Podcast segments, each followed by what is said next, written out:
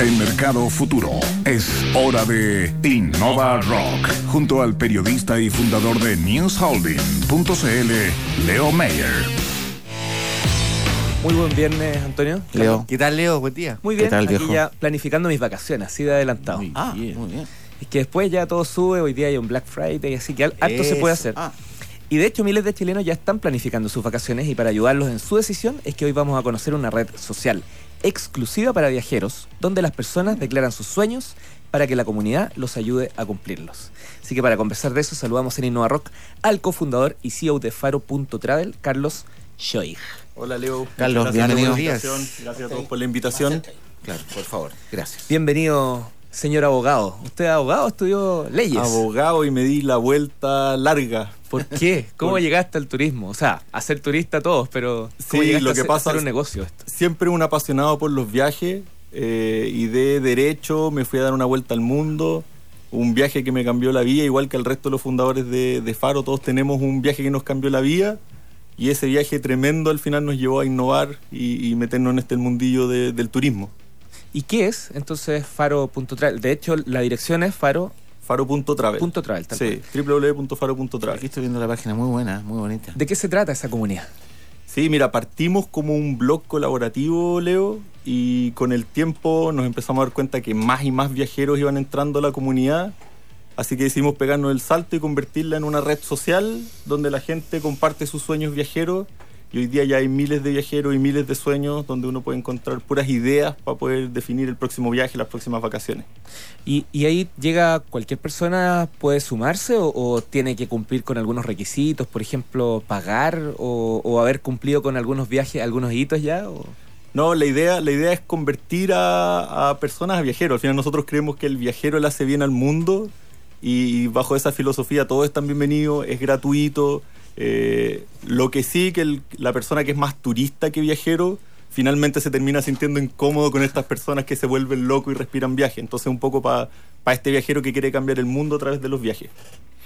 ¿Y viajeros como, con mochila o eso es un error pensarlo así versus turista, digamos? Claro, no, sobre todo nosotros hablamos como que el, el turista es una persona que viaja para desconectar, o sea, para desconectarse y el viajero es una persona que viaja para conectarse. Entonces busca, busca la conexión con las comunidades locales, eh, aprender, es curioso, eh, no discrimina y de repente el turista tiene más como esta visión caricaturizada de ir y, y ponerse a tomar un mojito en un all inclusive y todo eso. Entonces como que buscamos el cambio hacia un, un viajero consciente, un viajero responsable. Oye, y esta, esta, est- estos dos conviven, bueno, uno, uno fuertemente, el tema del, del- del viajero que tú contabas, pero eh, más bien manifiestan sueños, eso es lo que tú pones en la comunidad. Efectivamente. ¿Qué tipos de sueños se han encontrado aquí?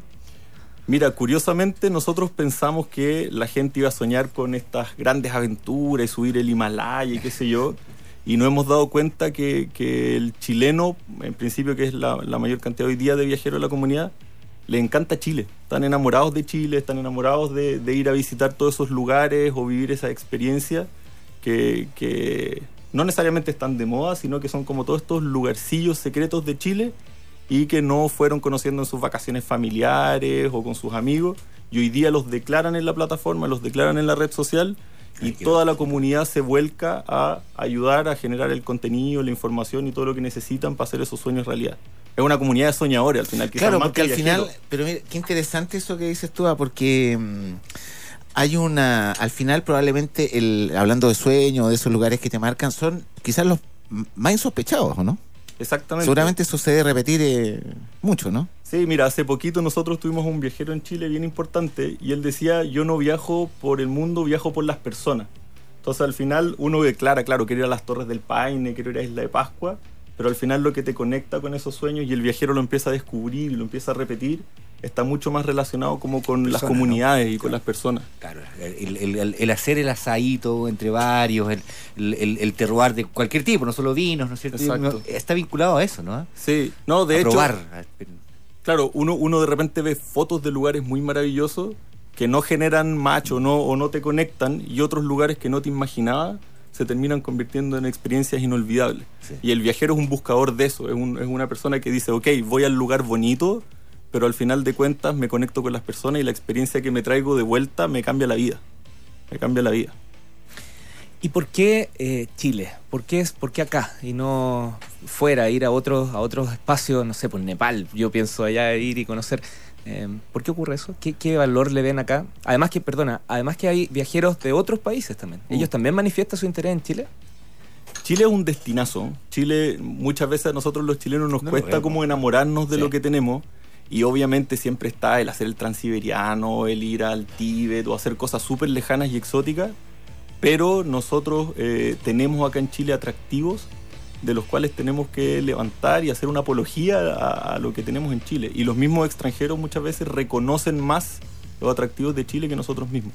Entonces, Qué entretenido esto, mira, me metí al Twitter ¿eh? de faro.travel y ahí, por ejemplo, mira, eh, a los 14 años se fue a la vuelta, se, se fue a la vuelta al mundo completamente sola y sale una foto, me imagino que ahí está la historia. Abajo, bueno, la sorpresa del Valle de Elqui y hay una otra fotografía, dice con 89 años, esta abuela viaja por el mundo sola, está en una moto, me imagino con un destino asiático acá, ¿o no? Sí, sí, un poco, un poco ahí muestra de que, de que el viajero, el viajero puede ser cualquier persona. Al final no importa la edad, no importa, no importa la plata que tú tengáis, todo tiene que ver como con un espíritu en donde tú estás ahí abierto a descubrir el mundo, a la curiosidad y a convertirte en una persona que le aporta al mundo desde los viajes.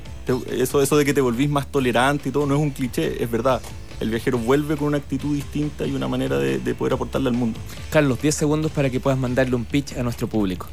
Sí, bueno, eh, una invitación si eres viajero y quieres buscar las mejores ideas y experiencias de viaje alrededor del mundo, conectarte con otros viajeros que comparten tus intereses o quieres encontrar toda la información, productos y servicios para hacer esos eh, sueños realidad, te invitamos a www.faro.travel y obviamente si eres inversionista y te interesa un, un proyecto de alto potencial, yo invito el cafecito.